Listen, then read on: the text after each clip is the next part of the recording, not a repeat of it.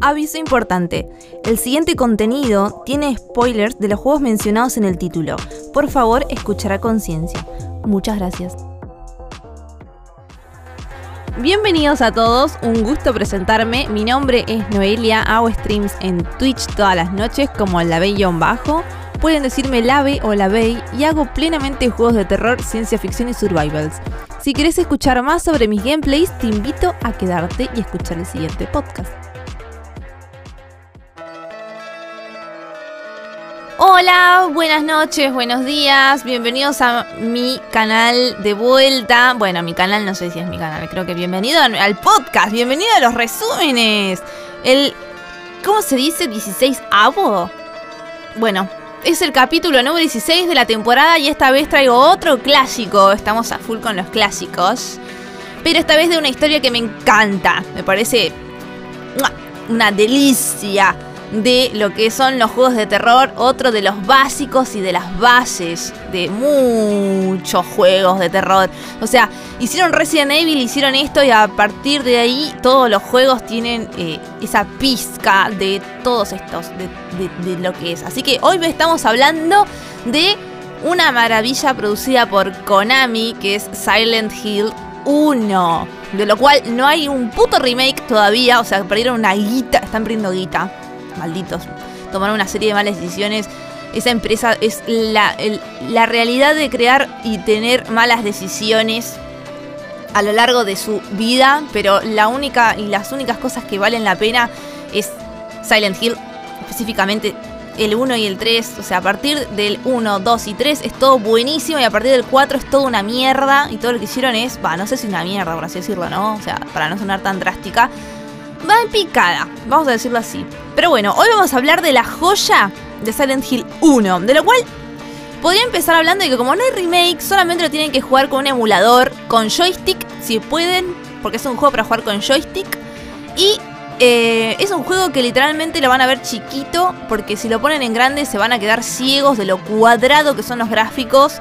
Pero aún así, este no solamente cuadrado, sino que ya no, no genera el mismo miedito que generaba antes, pero aún así todo lo que de lo que se trata el juego para mí ya es una joya igualmente. O sea, como que si bien en gráficos se va a caer a pedazos, en todas las demás historias eh, todo es turbio, todo lo que se van a encontrar es realmente turbina.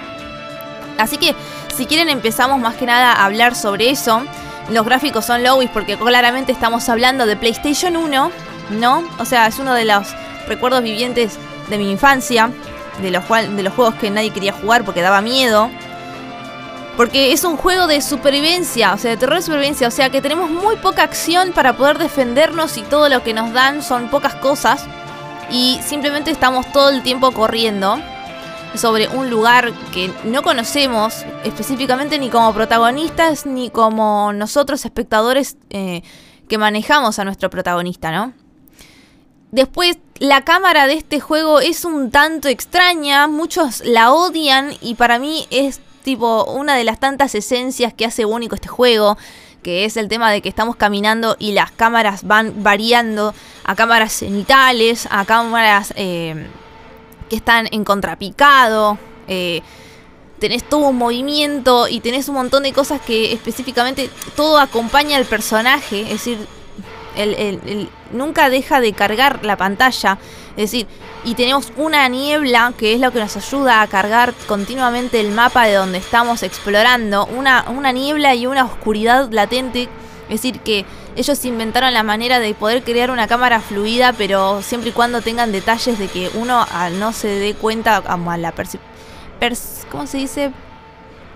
Perceptibilidad de la visión, podríamos decir, ¿no? O sea, nunca nos damos cuenta de las verdaderas pantallas de carga de este juego. Eh, solo muy pocas veces en el que por ahí vemos a nuestro personaje flotando en, un fondo negro, pero son como súper únicas esas, eh, esas pantallas y son poquitas con, respecto a todo lo, demás creado, ¿no?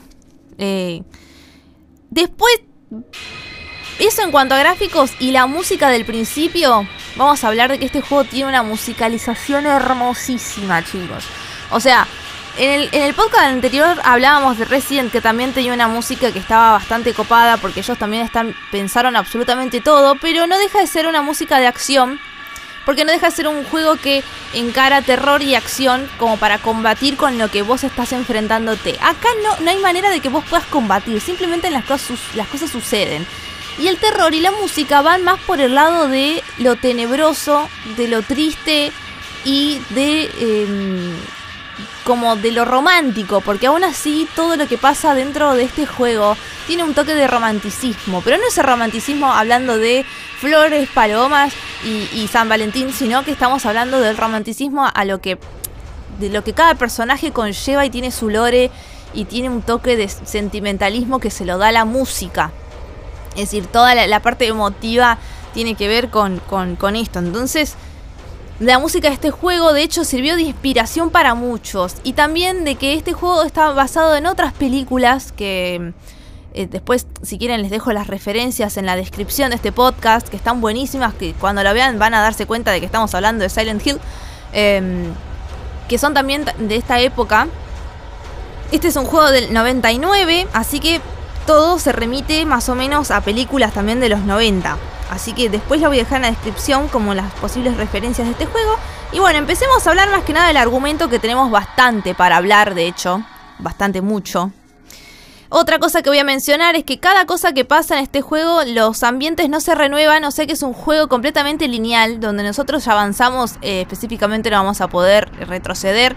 O sea que es un juego de, que tiene los ambientes de un solo uso, es decir, caminamos por una calle y nunca más vamos a volver a pasar por esa calle a menos que el juego lo decida, pero no, muy, muy extraño que, que suceda. Pero bueno, al principio de este juego tenemos una cinemática, ¿no? En esta cinemática encontramos a Harry Mason y a su esposa Judith, creo que se llamaba Judith, ¿no? Que encuentran a una bebita en, el piso, la levantan y posiblemente esta es la adopción de una hija, de una posible hija que se llama Cheryl Mason. A todo esto, eh, la madre, o sea, Judith Mason, fallece y nos vemos en el auto con Harry Mason y su hija Cheryl viajando hacia un hermoso lugar llamado Silent Hill. Al momento de, que estamos entrando a Silent Hill, eh, Harry ve como una chica que se cruza en el camino y para no pisarla tira como un, como un volantazo y terminan teniendo un accidente. Antes de este accidente se encuentran con la moto de un policía que es la, una chica que nos vamos a encontrar más adelante que se llama Sybil Bennett. Acá directamente empieza el juego. Es una pantalla negro, empezamos con las cinemáticas del juego porque esto es una, una cinemática más llevado como al como a otra animación y ahora más llevado al juego, ¿no? De tu personaje moviéndose que se pregunta por dónde está Cheryl y eh, descubrimos que estamos en la ciudad con una especie de neblina y que claramente Cheryl no está y tenemos que bajar del auto y buscarla. Y cuando avanzamos nos damos cuenta que llegamos a Silent Hill pero literalmente no vemos nada y que los caminos están como medio cerrados. Entonces avanzamos y vemos de la nada a Cheryl corriendo hacia, hacia adelante, no sabemos a dónde y cuando intentamos seguirla directamente nos encontramos con un mundo eh, medio como raro, como, como que no hay nadie, ¿no? O sea, mucha neblina, no hay ni el loro, parece un pueblo realmente abandonado. Vamos intentando buscando las pistas de dónde está Cheryl porque llegamos a ver la sombrita por algún lado y vamos a intentar llevar a ver dónde se va porque tipo, no responde a nuestro llamado, tipo Cheryl, Cheryl, y la chica sigue y sigue y sigue. Y acá nos encontramos una especie de pasillo donde vemos como un montón de cosas mutiladas y a medida que vamos avanzando eh, nos encontramos con más sangre el pasillo se vuelve más angosto y acá es donde las cámaras van variando muchísimo. Y cuando nosotros avanzamos, y, o sea, nos encontramos con una puerta, directamente el lugar se escucha como una sirena y cae la noche. Y cuando cae la noche, empezamos a ver cada vez eh, cosas oxidadas, las mismas rejas y los mismos pasillos por los donde estaban como súper oxidados, llenos de sangre. empezamos a ver un montón de cosas abandonadas que parecen como de un hospital. Y cuando llegamos al final del recorrido, nos encontramos como con una momia o con algo que estaba full crucificado y directamente era como, what?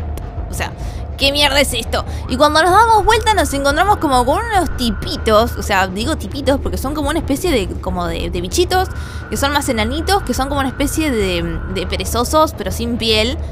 Eh, que nos intentan eh, abducir, es decir, nos intentan atacar y ahí nosotros corremos, pero o nos alcanzan y Harry se cae desvanecido en el piso. Acá hay un fade negro y aparece otra cinemática donde Harry se, se despierta como en un, una especie de bar que está no muy lejos de ese lugar. Y ahí nos encontramos con la Civil Bennett donde tienen un diálogo sobre, ay, no sé, tuve como una especie de mal flash, no sé ni dónde carajo estoy. Em, no sé, ¿no viste una nenita que es bajita, tiene pelo morochito, chiquitita? Bueno, la, la, milica, o sea, la civil, le dice que no, que no vio nada y que ella estaba eh, en el pueblo, se daba cuenta que era como un pueblo que estaba súper abandonado y que le da una pistola para que se cuide porque estaban pasando un par de cosas raras y que el pueblo no es un lugar para fiarse porque no solamente las personas son peligrosas, sino que pasan cosas raras, entonces le da eso para defenderse.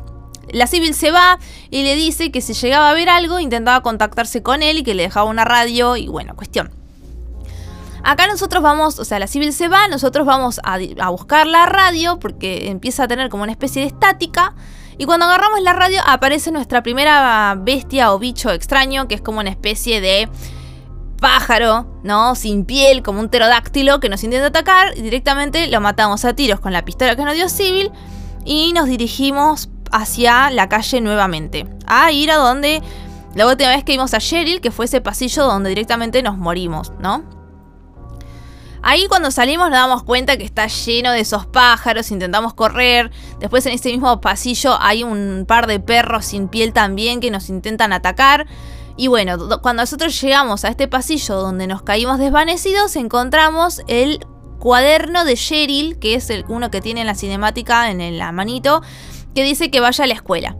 Bueno, acá encontramos un mapa dentro de una casa, hacemos todo un recorrido por la ciudad para ver posibles caminos y nos dirigimos al colegio. A todo esto, antes de llegar al colegio, se cae la noche. La noche directamente se muestra acá como con una, como una bocinita que hace uh, como de como, esas bocinas como de alerta, sísmicos y esas cosas. Y acá empezamos a ver que los bichitos se vuelven un poco más violentos y cuestión, llegamos al colegio y ahí intentamos ver si está o no nuestra niñita ah, y específicamente no la encontramos. En esta zona del colegio, directamente, no hacemos más que intentar resolver una cantidad de puzzles impresionantes para lograr conseguir una especie de salida o algo de eso. Eh, a ver si encontramos a nuestra chiquita y como nuestra chiquita no la encontramos, resolvemos todos los puzzles, intentamos saber qué pasó y específicamente descubrimos como que hay unas historias medias como de, de cuentos y bla bla bla. Y bueno, cuando intentamos resolver todo en este especie de hospital, que al contrario nos encontramos con un montón de bichitos que son como los enanitos que nos intentaron matar antes, eh, ahí directamente este, encontramos todos, todos los elementos para abrir la torre del reloj que está en el patio central de Midwich. Es decir, Midwich es el colegio donde nosotros estamos. Cuando abrimos ese, ese, reloj, nos lleva como una especie de escalera que pensamos que es las alcantarillas. Y no, específicamente acá encontramos eh, que salimos al patio, o sea, como una especie de loop, ¿no? O sea, entramos desde el patio, desde la oscuridad a las puertas de este reloj y cuando salimos volvemos a salir al mismo patio, pero esta vez encontramos al sello de Metatron, ¿no? Recuerden esto, que es el sello típico de Silent Hill y todo el colegio se pone de un color extraño, todo, todo se, transforma. Eh, más allá de la oscuridad se convierten como en una verdadera pesadilla donde no hay paredes, no hay piso, no hay nada. Eh, más, o sea, algo así parecido como a la oscuridad que habíamos visto al principio, pero peor. Y acá reaparecen y respawnan todos los bichitos, están cada vez más violentos. E intentamos salir del colegio y finalmente logramos encontrar, o sea, cuando salimos, encontramos em, la salida además, desaparece este, este mundo y nos vamos, o sea, vuelve de vuelta como esa especie de neblina al principio. Es una cosa flashera de explicarlo, ¿no? Pero volvemos a lo que es la niebla una vez que terminamos la fase de, lo que es el colegio. Y tenemos todas las indicaciones para dirigirnos a la iglesia. Este es como el tercer lugar donde nosotros ya pisamos en este juego. Es decir, primero entramos a la ciudad, nos encontramos con la civil, después entramos al colegio, que fue donde nos mandaron, y después vamos a la iglesia. O sea, nunca volvemos a, un, a otro lado. Em, en la iglesia nos encontramos con una vieja medio como de mal aspecto, o sea, medio parece que estuviera re loca, que se llama Dalia Gillespie. Dalia Gillespie nos, nos cuenta más o menos muy por arriba de que el otro mundo aparece y desaparece, que nos está contaminando y que qué sé yo, y le dice que si quiere destruir eh, o a intentar ayudar a que el otro mundo no los consuma, eh, le da una especie de triangulito que nosotros le llamamos flauros, eh, que es como un, triangulito extraño que nosotros no sabemos para qué es, pero el cuestión que la vieja se nos da, no los da y nos dice que eso nos va a ayudar para después y qué sé yo, qué sé cuánto. Mientras tanto tenemos el flauros, que esta es la palabra secreta para quienes escuchan este podcast. Quiero que alguien venga a mi stream y me diga flauros. En fin, continuamos. Tenemos esto, lo guardamos, no sabemos para qué Pintonga nos los da, pero la cosa es que, bueno, a todo esto, el inventario es infinito, no tenemos eh, una limitación en cuanto a la capacidad de ítems que llevamos, porque todo es sumamente importante y se van acumulando balas, armas y demás. Así que en lo que es menú y esa cuestión de, inventario estamos súper clean, no es necesario ir a ningún lado para guardar y demás. Eh, va, en realidad guardamos en un papelito, pero mm, podemos tener guardados realmente excelentes. Aparte con los emuladores tranquilamente podemos guardar donde nosotros querramos, porque recuerden que este juego ya no se puede jugar, no se puede conseguir en ningún lado, porque no existe remake. Así que por lo tanto con el emulador lo podemos guardar. Eh, y acá directamente Em, Dalia nos manda al hospital, que si queremos más eh, información, nos vamos al hospital. Igualmente nosotros no nos estamos apartando un poco de la búsqueda de Cheryl, pero nosotros igualmente en nuestro recorrido no encontramos absolutamente nada, así que no nos queda otra que ir al hospital. Ah, de hecho sea de paso que puede ser lógico que vayamos a un hospital para ver si Cheryl no está en esa zona. Acá en el hospital nos vamos a encontrar literalmente con la mayoría de los personajes que son sumamente importantes para esta saga, que son los que más recordamos todos. Entramos al hospital, nos encontramos con un médico que se llama Michael Kaufman, que ahí nos explica que se había como... No sé si se había dormido o estaba en una guardia, cuestión que tenía dolor de cabeza y se, se encontró con todo este quilombito. Y le dijo que tenga cuidado, que está haciendo como un lugar peligroso que no entendía nada. Y cuestión, se nos va. Bueno, nosotros seguimos recorriendo el hospital directamente, intentando reponer la energía, como siempre, porque siempre en los juegos de terror falta luz. Así que directamente vamos a intentar em, restaurar todas esas cosas, resolver todos los puzzles. Hasta que específicamente el hospital nos lleva al otro mundo nuevamente. Porque al resolver todos estos puzzles vamos a un piso al piso 4. Y el piso 4, ahí es cuando se pudre la momia y aparecemos nuevamente en ese mundo todo horroroso, todo oxidado, donde no hay nada. Y aparecen un montón de bichos y cosas que nos quieren matar. Las famosas enfermeras, pero menos sexys, podríamos decirlo. y em, doctores que nos quieren matar todo el tiempo.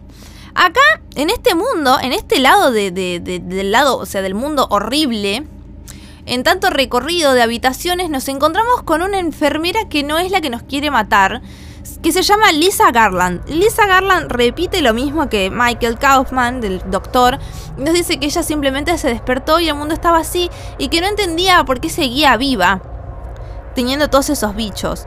Entonces ahí Lisa le cuenta básicamente que, que ella estaba que ya trabajaba ahí qué sé yo y le dice que para tiene que restaurar la corriente que tiene que ir al sótano que el sótano es un lugar que no está muy bueno tampoco que les tiene prohibido ir pero seguramente si él va puede restaurar un montón de cosas y demás. Bueno a todo eso nos despedimos con Ale de nos despedimos de Lisa perdón y eh, ahí nos encontramos como en una habitación eh, en, lo, más profundo del sótano y nos encontramos con una chica. O sea, en realidad nos encontramos en una habitación que está como súper abandonada. Y esa tiene un retrato. Y el retrato dice Alessa Gillespie. Es decir, nosotros no sabemos específicamente, por ejemplo, que Dalia Gillespie, que es la mujer de hospital, se apellida Gillespie. Simplemente se llama Dalia. o sea, nosotros le decimos Dalia Gillespie porque ya sabemos quién es, pero en este caso Alessa Gillespie estaba escrito en esta fotografía y que incluso Harry la encuentra como con una especie de, de lo reconoce, le parece familiar el rostro de esta chica, que no es una adolescente, pero tampoco es tan chiquita como Cheryl. Por lo tanto, nosotros vemos quién, o sea, no sabemos quién carajo es Alesa, así que nosotros seguimos nuestro recorrido, pero el lugar tenía un montón de, de como era como una especie de lugar de quemados, entonces vemos que hay un montón de sábanas que están llenas de suero, em, llenas de, marcas de piel y demás. Cuando volvemos, nosotros nos volvemos a reencontrar con Lisa y Lisa le cuenta más o menos quién es Dalia, ¿no? O sea, le cuenta más o menos que es una mujer que es un tanto peligrosa, que se extraña y que tenga cuidado con ella porque no suele tener como mucho los patitos en fila y cuestión como que medio como que la alerta. A todo esto nosotros intentamos buscar una salida y terminamos en una especie de centro comercial. Y acá vamos a enfrentarnos como a un boss que es como una especie de gusano gigante. Y cuando lo derrotamos, volvemos, o específicamente tenemos como una especie de flashback y volvemos al hospital con Alesa, que nos, con, perdón, con Lisa, que nos termina medio como de contar quién carajo es eh, Dalia y que eh, ella se sentía como media extraña en este lugar.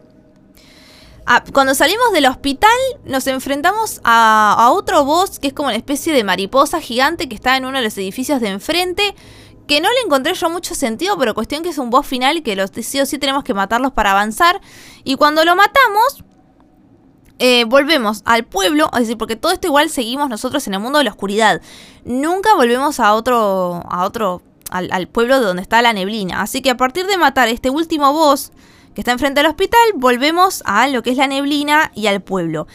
Antes Lisa nos había dicho que había como una salida, o sea, antes de matar al, al, boss de la mariposa, Lisa nos había dicho, entre tantas cosas, que teníamos que buscar las alcantarillas y que ahí teníamos una posible salida al lago. Que simplemente si no podíamos salir por los caminos convencionales, teníamos una otra salida que era por el agua, o sea, por el lago. Así que cuando matamos al boss y volvemos al mundo de la neblina, vamos por las alcantarillas derecho al lago. Eh, creo que el lago es Toluca Lake. O sea, lago Toluca.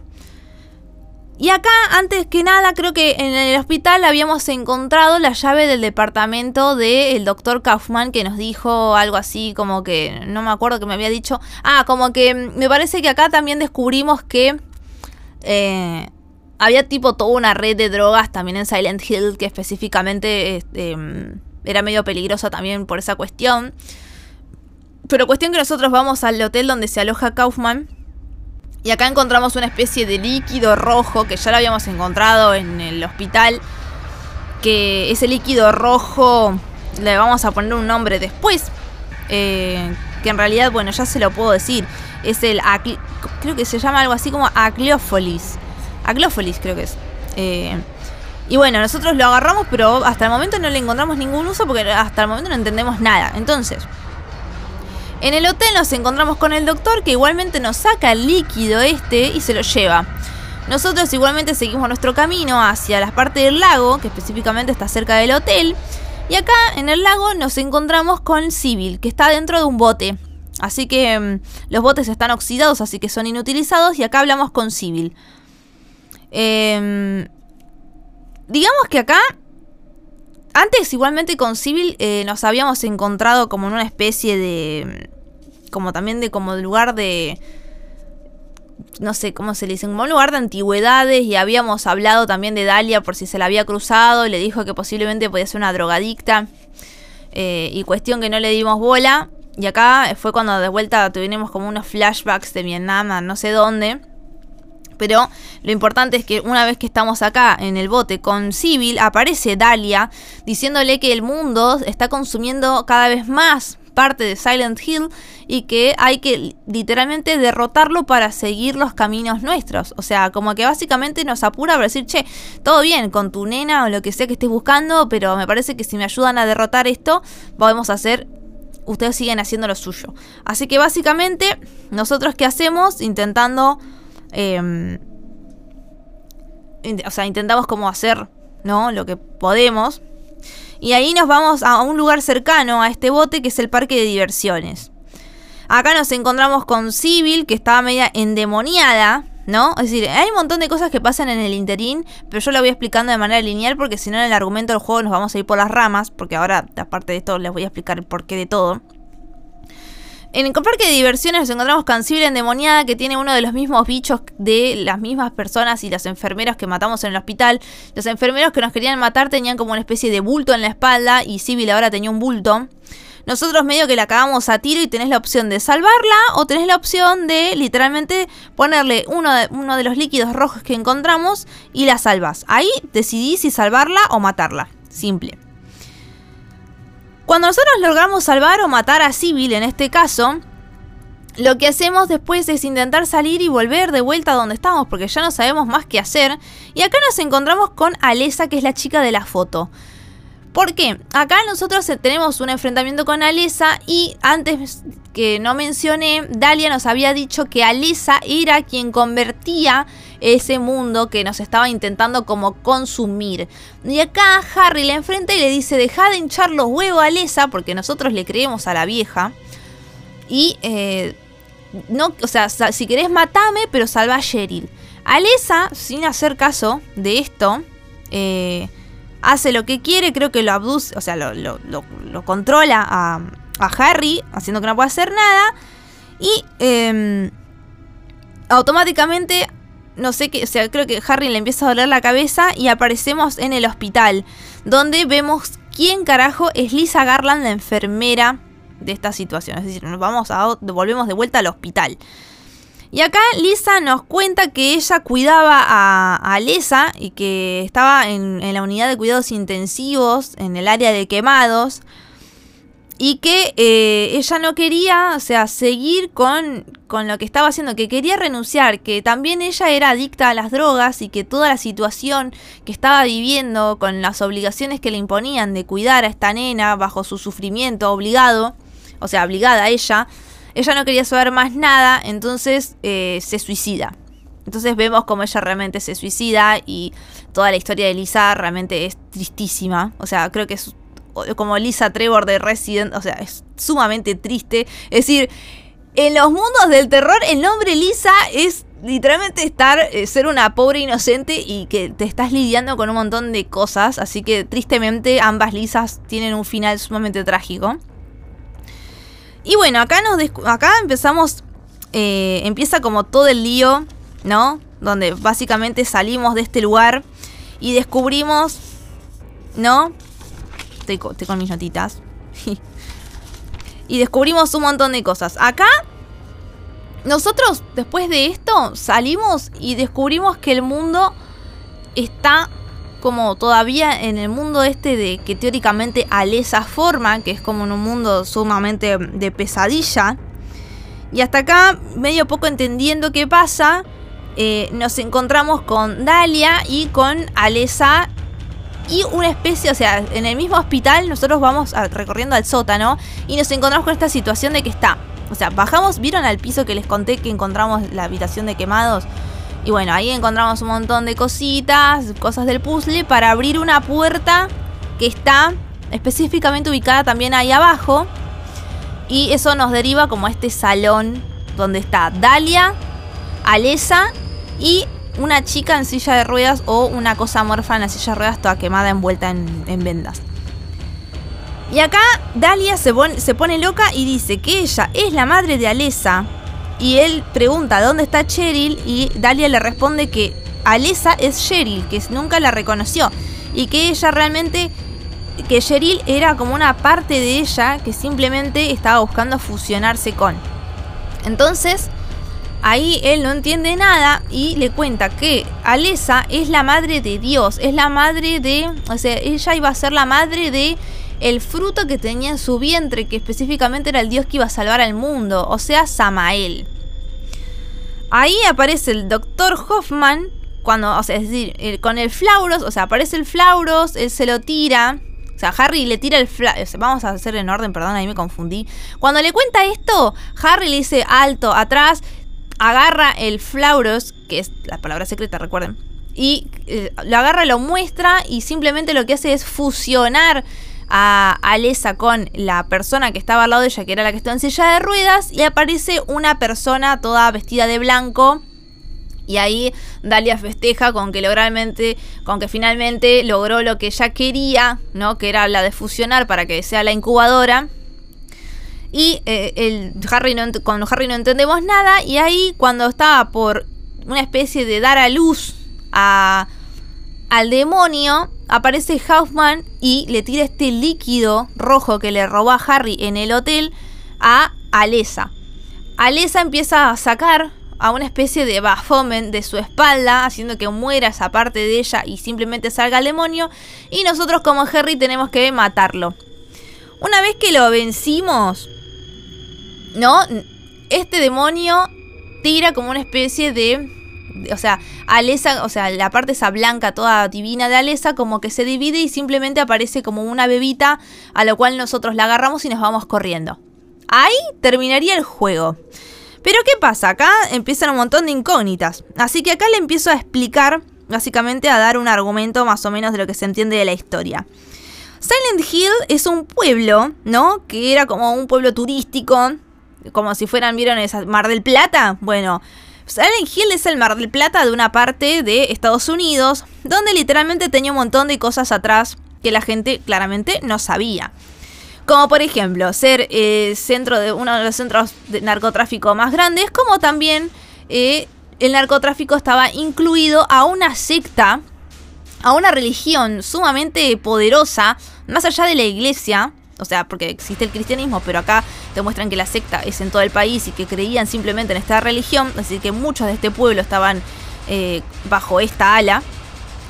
Eh, que, esta, que este culto literalmente eh, veneraban al dios Samael. ellos creían que Samael necesitaba igualmente una especie de... O sea, ellos podían, como Samael podía venir al mundo siempre y cuando ellos sean eh, buenos y haciendo los rituales correspondientes para poder salvar al resto del universo. ¿Cómo, subsistía este, esta secta? Bueno, no solamente con la parte ricachona del pueblo, quienes creían en esta secta, sino que la red de narcotráfico también ayudaba a, crear fondos para esta secta. Por lo tanto, por debajo de esa ciudad eh, habían un montón de rituales y de cosas sumamente asquerosas que sucedían. ¿No? ¿Qué pasa? Este culto, eh, es decir, Dalia era parte de este culto y era una especie como de las sacerdotisas que estaban ahí. Y como Dalia tuvo esta hija, descubrieron que Alesa tenía una especie de poderes psíquicos y que a lo largo de que ella iba al colegio, a lo largo de lo que ella eh, estaba en su infancia, tanto sus compañeros como mm, parte de su, de su vida, eh, le hacían mucho bullying porque la trataban de bruja, eh, porque justamente tenía estos poderes psíquicos. Pero para la vista del culto parecía un, eh, una especie de don, lo cual ellas empezaron a decir que donde cumpliera la mayoría de, de, edad y de tiempo, ella iba a ser la futura incubadora y el futuro sacrificio para traer a este dios al mundo. Alesa cuando más o menos encontró la razón de que lo que quería hacer el culto con ella, ella se resistía, no querían, entonces Dalia tuvo que engañarla para que finalmente pueda ser la incubadora de este dios. Alesa, al intentar resistirse, hizo una gran explosión en el edificio donde ella estaba, viviendo con la madre, bajo este, también bajo esta ala del culto, y lo que, lo que hizo fue explotar todo, pero quedó con unas, con unas heridas sumamente graves y casi que quedó calcinada. Lamentablemente la madre logró sobrevivir y ella también, y por lo tanto, como estaba al punto de la muerte, quedó en el hospital, en el sótano.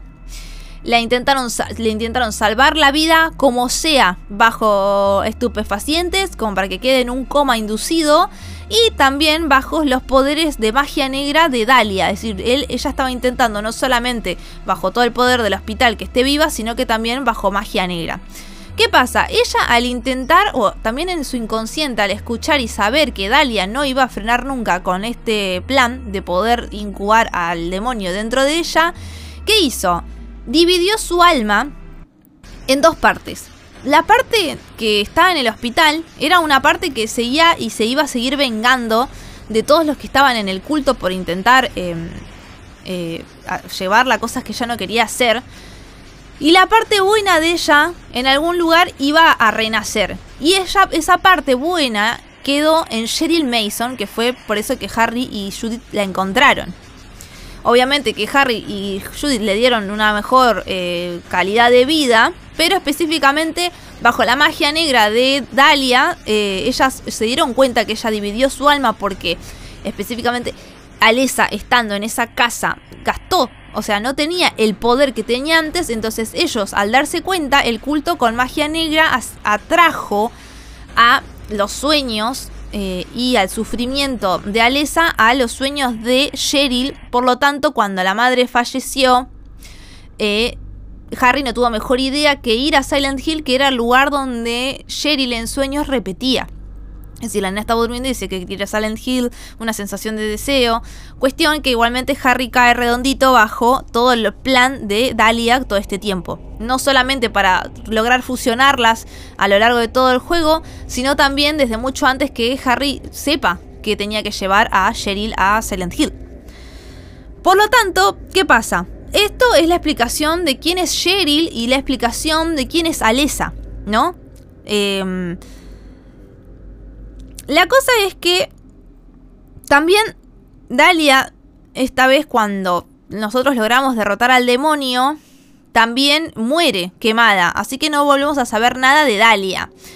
Los sellos que, que nosotros vemos a lo largo de, de todo Silent Hill, que es lo que hacía que el mundo sea completamente oscuro, eran los intentos de Alessa porque Harry no avance a cierta fusión y por otra parte para encadenar a todos los que quedaban vivos bajo su propia pesadilla en sed de venganza. Es decir, la parte mala podría haber quedado quedó por siempre ahí en esa parte de Silent Hill, no solamente para vengarse, sino también para evitar que Harry siempre, o sea, que intente ayudar a, a Dahlia y que caiga redondito ante estas cosas. Entonces los sellos de Metatron son en parte eh, los poderes de Alesa. Es decir, el sello Metatron está siempre y completamente arraigado a lo que es Alesa.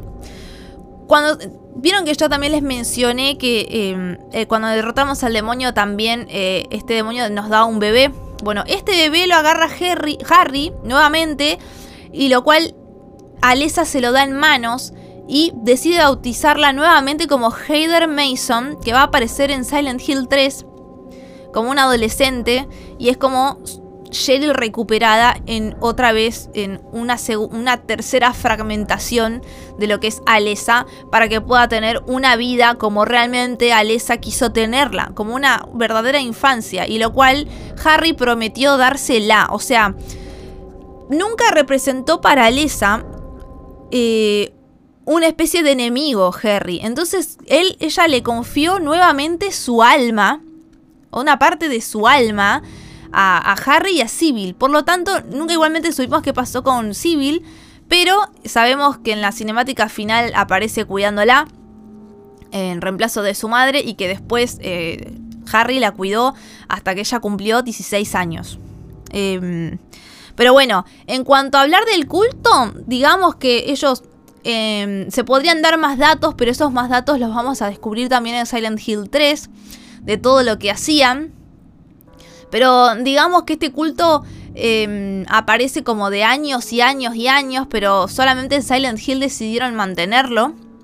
Eh, se habla mucho sobre magia negra, de hecho ellos hablan de un dios como si fuera un dios divino, todopoderoso, con sensación de bondad, pero como que tenía ciertas prácticas donde había que sacrificar para poder lograr ciertos acometidos y nosotros en realidad, si vamos al caso de la realidad nuestra, ¿no? Eh, es como si para nosotros fuera que estaban adorando un demonio, pero en realidad ellos no lo ven nunca como un demonio, sino que lo ven como un dios, es decir, la parte más angelical, es decir, ellos no tienen noción de que es un demonio, pero para nosotros y lo que él representa decimos, uh, esto es un, culto satánico, pero no, para ellos es una religión que tiene toda esa, esa característica y esa simbología media rara de pentagramas, em, demonios con murciélagos que vuelan, pero específicamente ellos lo relacionan de una manera distinta, como que realmente puede ser un dios.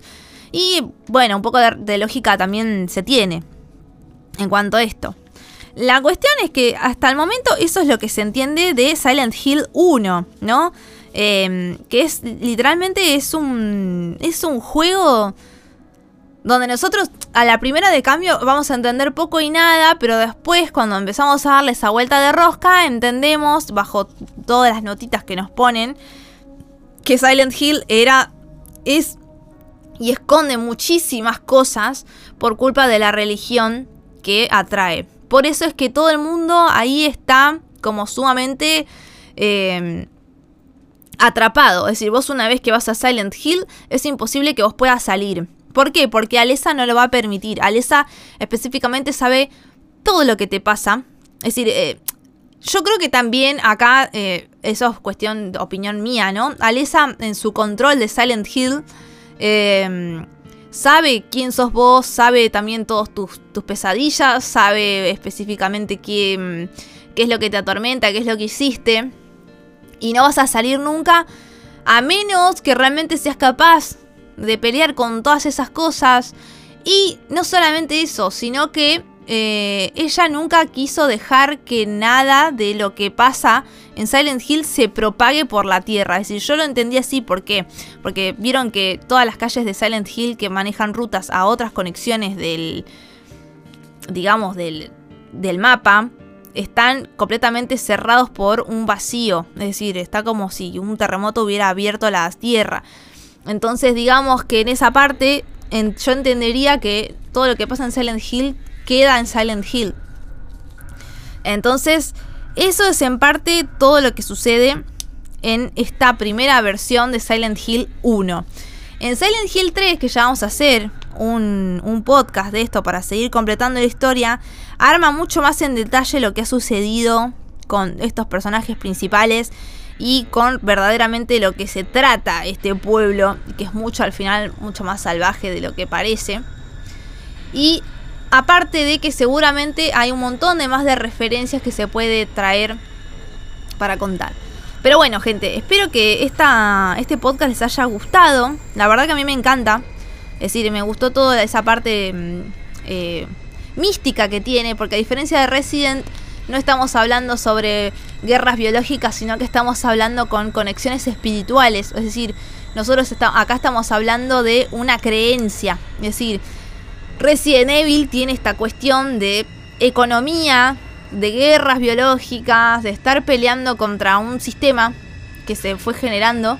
Y en Silent Hill simplemente tocamos otros temas como lo que es la religión, eh, las creencias, la vida, la muerte, eh, los sentimientos de, uno y de otros, porque todos los mundos y todo el mundo que estamos viendo en Silent Hill representa plenamente todos tus, tus peores sensaciones, eh, tus peores emociones, tocas temas que son tristísimos, que también en Resident lo, mencioné, lo de Lisa Trevor y Lisa Garland.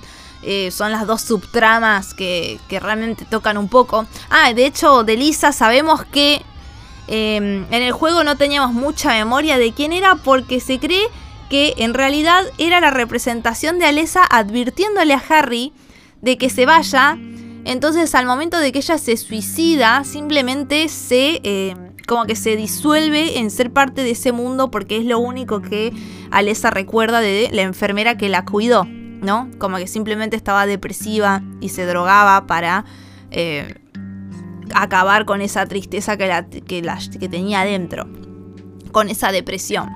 Pero sumamente, cada detalle que nosotros nos podemos entrar de Lisa es triste. Entonces, nada. Así que bueno, espero que hayan disfrutado de este podcast. Si tienen más información, recuerden que me lo pueden decir sin problema, porque siempre hay un fanático más que yo sobre estas franquicias y puede tener mucho más información. Así que tranquilamente me lo pueden decir o lo podemos debatir tranquilamente porque todo esto realmente me sumamente interesa. Así que bueno, gente, espero que les haya gustado. Recuérdense de decirme la palabra clave. Y bueno, los espero para el próximo podcast.